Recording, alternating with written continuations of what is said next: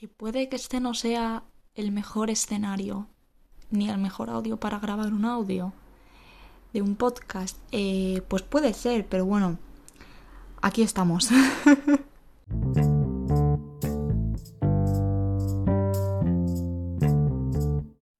En el capítulo de hoy vamos a hablar sobre la positividad tóxica y ya sabéis que siempre intento haceros avisos de contenido, aunque es verdad que últimamente no los hago, así que pido perdón.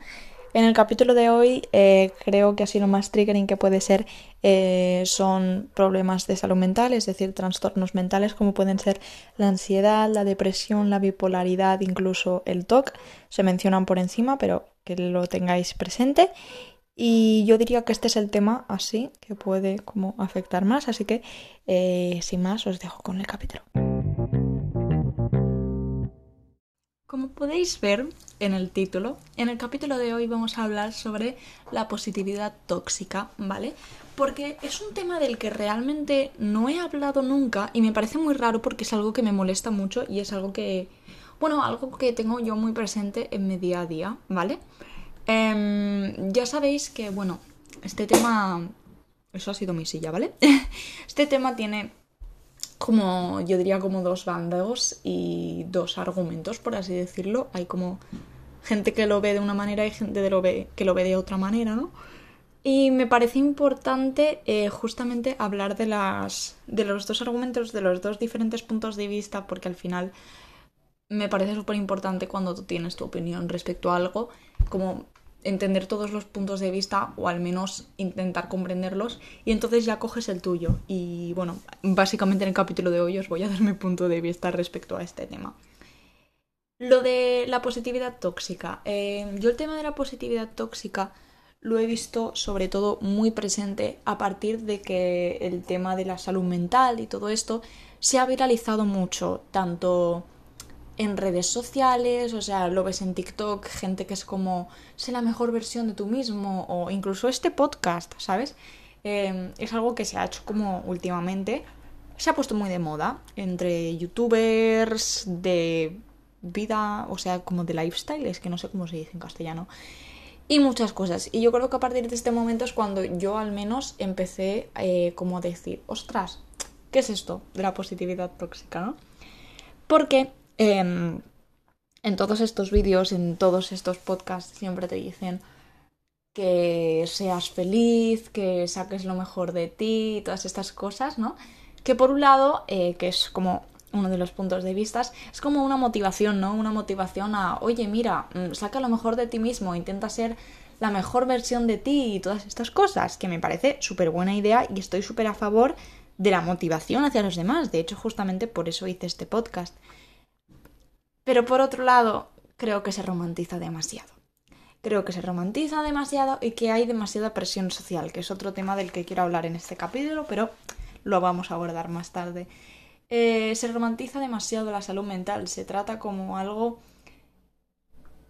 como algo muy fácil, como si fuera muy fácil eh, trabajar en ti misma, como si fuera muy fácil lidiar con tu ansiedad o tu depresión todos los días, menciono estas dos porque son las que más se mencionan en redes sociales, pero mm, puede ser tal cualquier cosa, puede ser eh, una persona con trastorno límite de personalidad, puede ser mm, bipolaridad, puede ser cualquier cosa.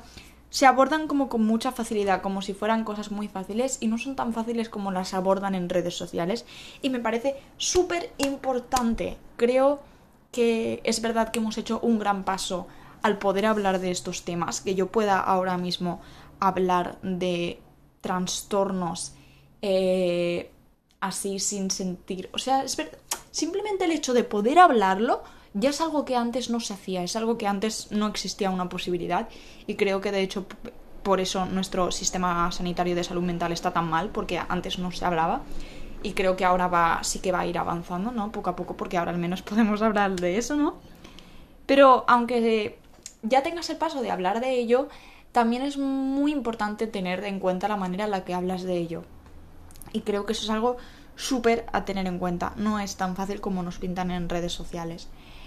Por otro lado, eh, esta positividad de que todo va a salir bien. Y a mí realmente es lo que más, más, más me cabrea.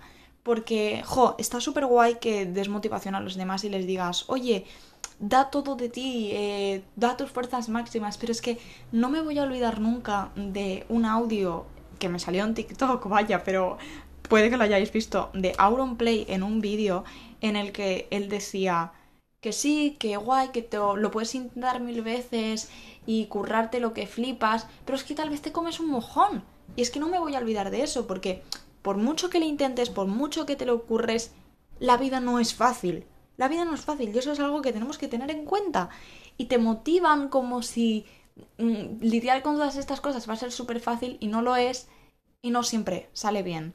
Y no quiero que suene esto como un mensaje desmotivador en plan, wow, ahora va a salir todo mal. No, pero hay que tener en cuenta que, bueno, que lo importante es el camino. Al menos para mí lo importante es el camino. Sobre todo en este aspecto de la positividad ya no es algo eh, no es algo que me refiera tanto en cuanto a salud mental, sino en como en tus logros, por así decirlo, en las cosas que quieres hacer en la vida. Eh, sí que es verdad que obviamente hay que currarse las cosas, pero por ejemplo, imaginaos que yo eh, cuando hubiera empezado este podcast, ¿no? Hubiera desde hecho, hecho, desde el principio que alguien me hubiera dicho, venga, cúrratelo muchísimo y ves a saco, porque si lo haces súper bien, pues ah, tu podcast será famoso y ganarás dinero y acabarás siendo, yo qué sé, famosa y harás TED Talks. No te pueden hacer eso, porque primero que te ponen unas expectativas y las expectativas es algo con el que yo es algo con lo que yo tengo muchos problemas porque yo soy una persona que se hace o muchas o ninguna expectativas y ni una cosa ni otra cosa es buena. Por un lado que te pones unas expectativas que tal vez nunca cumples, entonces acabas creando una sobreexigencia en ti mismo brutal y luego que puede que tengas siempre un sentimiento de fracaso porque nunca vas a llegar a ese lugar al que quieres. En primer lugar eso, que te ponen estas expectativas de vas a conseguirlo y por otro lado que nos ponen una idea de éxito cuando realmente ¿Qué es el éxito? El éxito para cada persona es algo completamente distinto y que nos pongamos una idea mmm, pre... prejudicada, no. ah, preestablecida, no me salía la palabra. Que nos pongamos una idea preestablecida de lo que es el éxito no está bien, porque entonces, no sé, cuando una persona tenga un éxito personal y lo comparta con los demás, pues le vamos a juzgar sin tener en cuenta que para esa persona eso que ha conseguido es un éxito.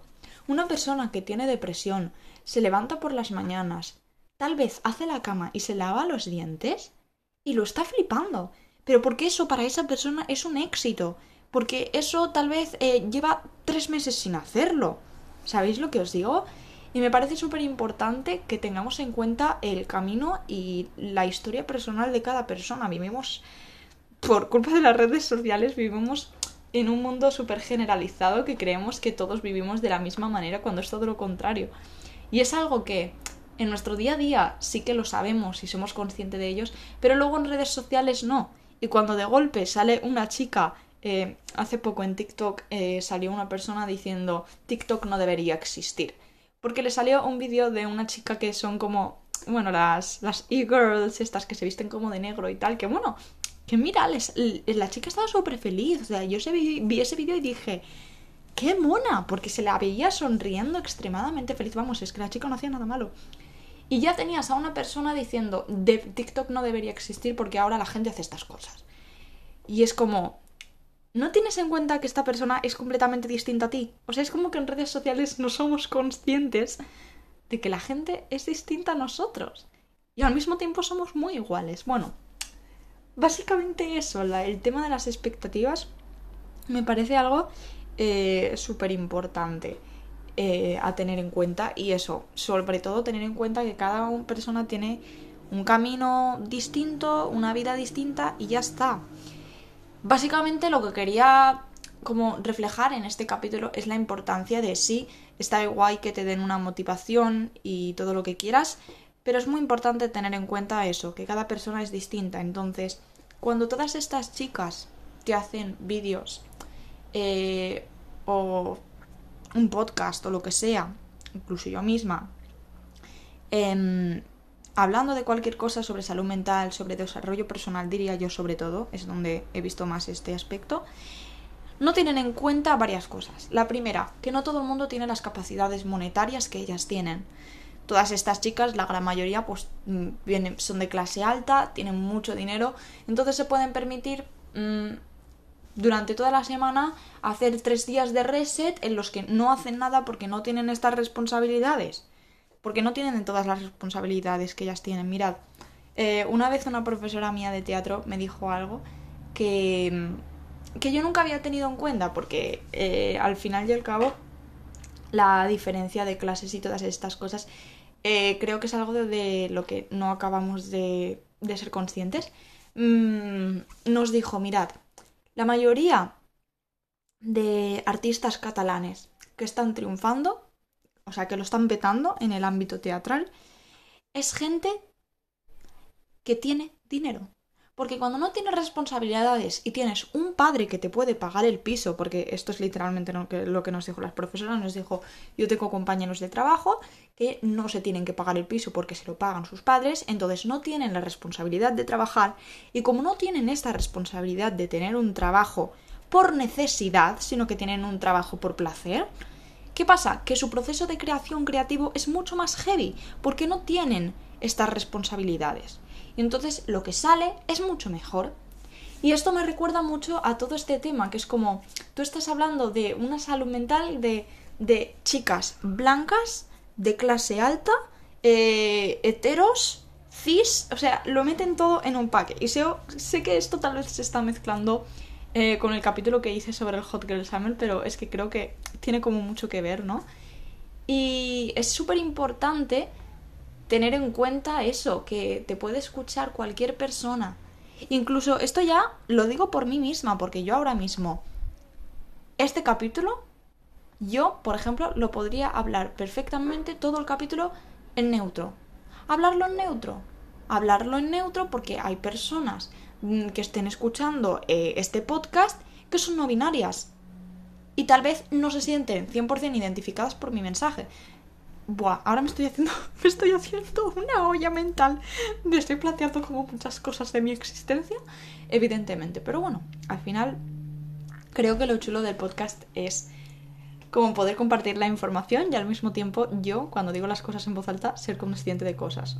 Ya os he dicho miles de veces que al final yo esto lo hago por mí misma.